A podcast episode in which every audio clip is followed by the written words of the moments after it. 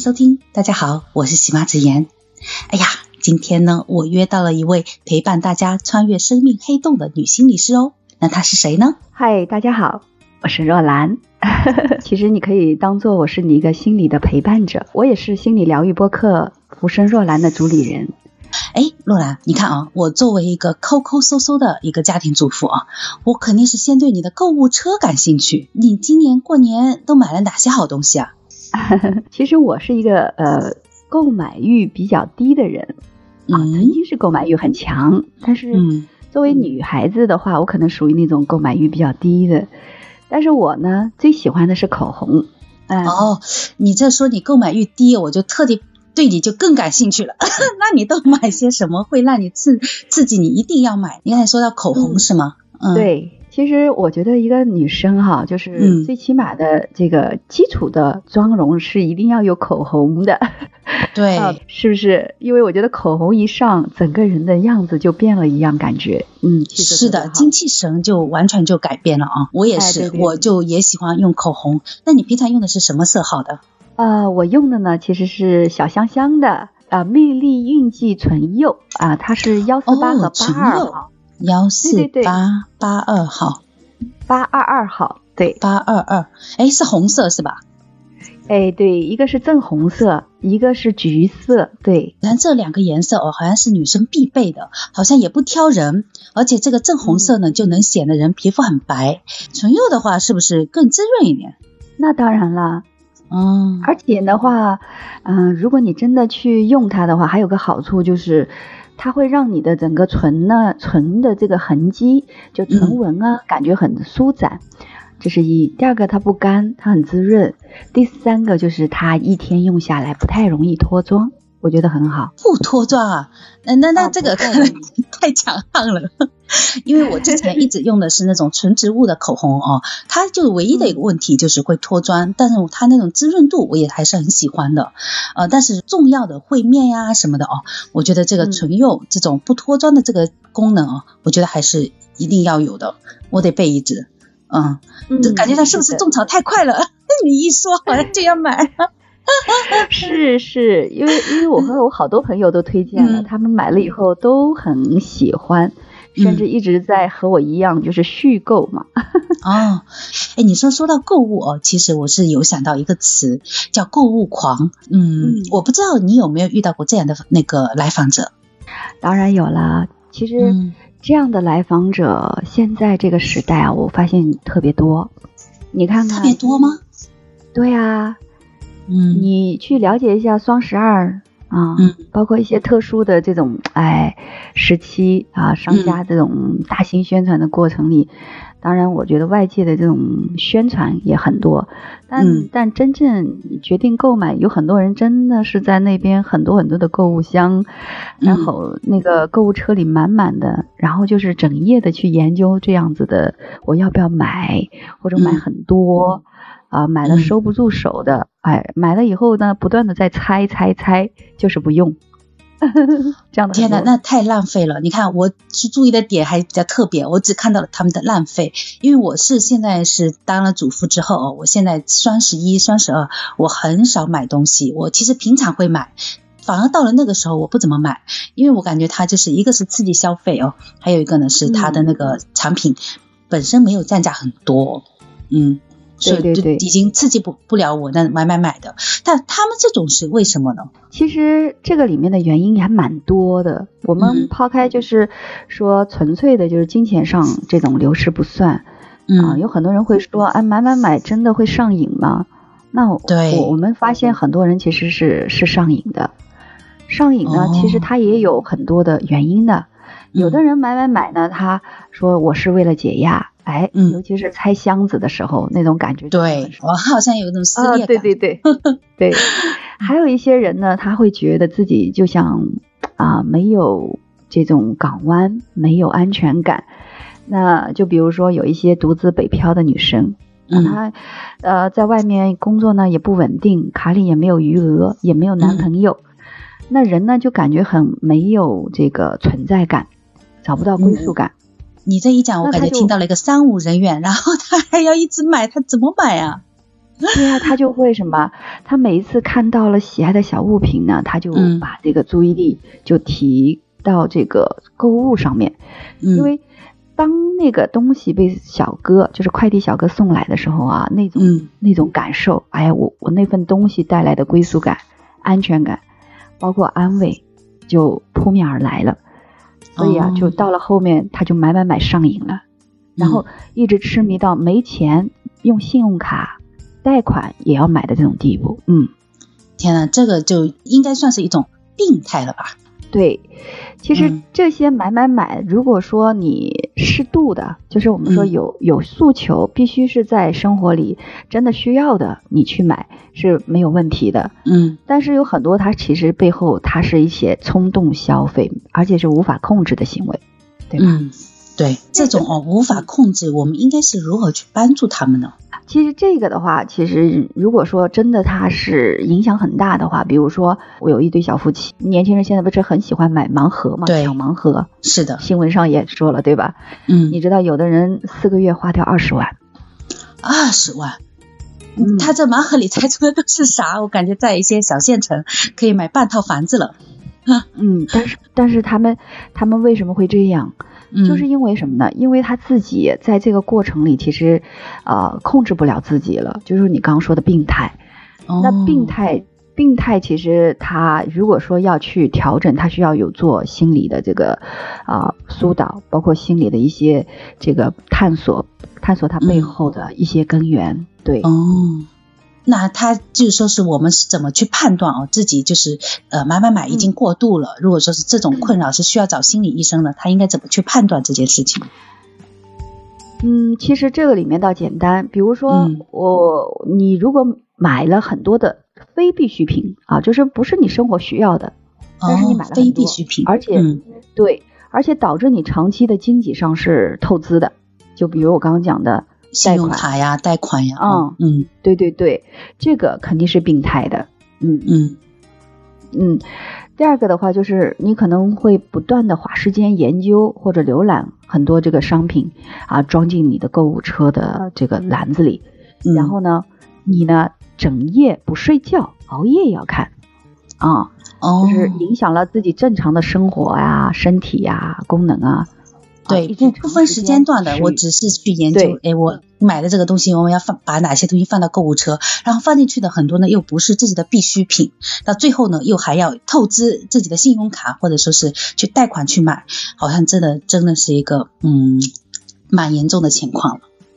对对对，而且他把自己的身体也没有办法照顾的很好，因为他一直持续在这个过程里，他就是不断的搜索、浏览、购买。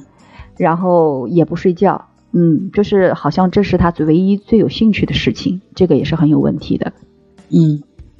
那你碰到有哪些具体的案例可以跟我们说一说吗？嗯，当然有啊。你比如说我刚刚讲的这个啊，有一个小夫妻俩，他们去买盲盒这种情况，嗯。那另外还有一个的话，有一个女士啊，她就是和男朋友谈了这个四年恋爱，喜欢干什么呢？聊骚奔现。天哪，这种渣男，嗯，对，是渣男。然后女生呢就抓到了好几次，然后每一次呢，男的都会说，嗯啊，没有下一次了，我保证啊改，嗯，结果就是还是不改。然后这个女生呢，一般如果一般的女生只要遇到一次，就会有一个什么边界，是不是？对。但是这个女生呢，她呢就是感觉到很累。但是她又舍不得离开，是不是？有很多人就是离不开渣男，也不想分手，是不是？对，不甘心嘛，嗯。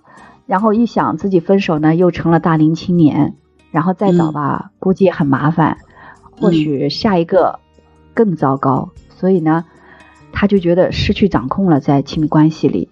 嗯。那这个时候他怎么办呢？他就想要买很多东西，他就想着我买这个买那个，然后呢？那些快递一个个送到自己家里的时候，他自己拆呀，说拆就拆，嗯，哎，他想买就买，这时候他感觉比比男朋友啊，这个就是可靠一点，男朋友的哦，对对对，然后呢，自己呢通过这种报复性的购买呢，又发泄了自己的情绪怒气，嗯，哎，心里又有了自己说了算的这种感觉和窃喜，那这种啊，也是一种什么？我刚刚说的就是过度的购买，它背后其实是为了内心的那种平衡感，就是掌控感的平衡。对对对。听到你这个案例里面啊，我觉得首先应该喊话：遇到渣男就赶紧远离，不要再是说因为他犯一次错你原谅他，然后回头你看把自己给拖的，心里面得不到一种安全感，得不到满足，靠买买买，就反而是好像渣男原来还引起这种 购物狂的病啊啊，我们是要远离的。然后再谈到是说，嗯，先不研究为什么他离不开渣男啊，那我们就说这个买买买。它给人真的能带来那么多满足感吗？就是你刚才说的这种买了，好像是填补它里面那个空虚空档。嗯，因为咱咱们如果说可能是我，因为我可能没有这种情况，所以我就有点难以理解。嗯，在在你眼里，你觉得是什么情况？这种？其实这个啊，在我们心理学上，它叫一种心理上的无助感和精神。上瘾之间的关系，你看亲密关系呢，其实它会把你自己内心的那种什么匮乏和体验会反映出来。嗯，那当他在这个渣男的相处过程中呢，他的情绪是无助的，啊，一次一次的背叛，还有时时刻刻被情绪淹没的那种感受，他是扑面而来。这个时候他失去了掌控感，他会感觉到巨大的焦虑。嗯，对。哦，痛苦、焦虑、愤怒，那这个时候人应对这种情绪的时候，就会产生一个特定的自我调节机制，来去保持我们内心的那种秩序感、稳定性。嗯，那购买其实就是其中的一种方式。哦，所以这这也叫成瘾性购物、情绪化消费。嗯。嗯，明白了。如果说有刚才洛兰讲到的一些情况啊，你们如果说需要帮助的话，福生洛兰心理疗愈节目，去下面找到他，去可以跟他私信他，跟你们可以呢交流一下。呃，你平常有什么时候会觉得说有软弱？你看别讲别人讲的头头是道的哦，我想知道 你到底是怎么样。其实啊，我们作为女心理师。嗯，他其实和普通人是一样的，她会有这个各种情绪的体验，不管是呃高兴的、不开心的都有。嗯，那同样他也会有脆弱的那部分，只是说作为啊我们心理师的话，我们会更能够观察到自己的情绪变化。那我的话其实是有这样的很深的感受的。嗯，比如说我在面诊一些能量就是负面能量，或者说心理匮乏能量比较大的这种啊来访者之后呢，我会有一个时间需要清理。那这个过程里面其实就是心理最脆弱的过程。对，这种脆弱的时候你是怎么处理的呢？嗯，这种过程呢，我一般会寻找一个啊自己比较舒服。其实我是一个喜欢。安静的人，我遇到这种情况，我会独自呢一个人呢，要么出去散个步，走一走啊，遛个狗，呃，要么呢我就会听啊我自己喜欢听的一些音乐，然后呢自己呢就是在我自己的这个本子上呢，因为我每次做完以后会做一些来访者的一个这个记录，就是结案。同时呢，我会写下自己对这件事情呢每一个这个沟通过程里的一些情绪变化，嗯，这是一种情绪记忆啊，情绪记忆和记载。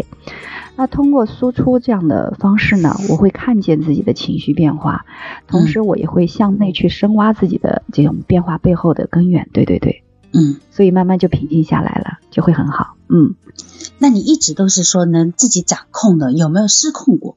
当然有过，比如说，我记得是在我做自己的一些那个时候创业做了一个呃项目。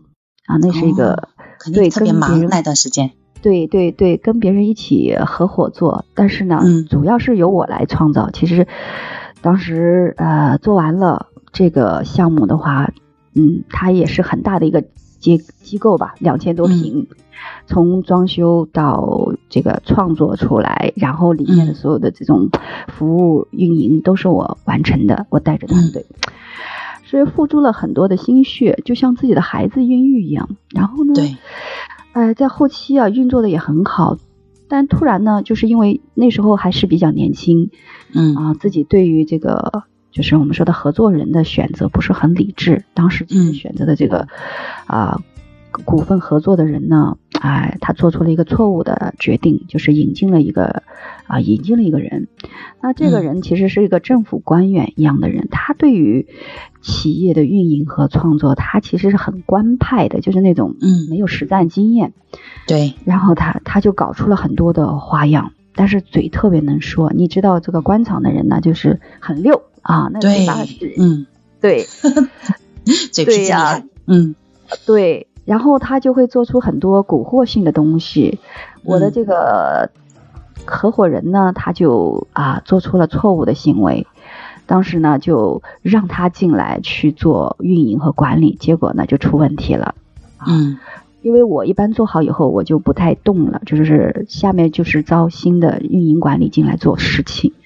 那当这个人进来以后的话，那就造成了一个很大的这个改变。他因为他不懂，所以他做出了很多错误的这种变革，结果呢就导致了本来很好的这个 项目啊，包括团队啊，就会被他啊拖垮了。嗯，对对对，所以当时为了这件事情，我很崩溃，我就当时做了一个很崩溃的行为，我和我的合伙人拍着桌子啊，就就干起来了，是，那是我唯一一次，对对对，因为因为我真的觉得就是这个过程有很多人是不明智的，嗯，对对对，嗯，所以那是我失控的啊，有一次很深刻的体验吧，就是拍着桌子。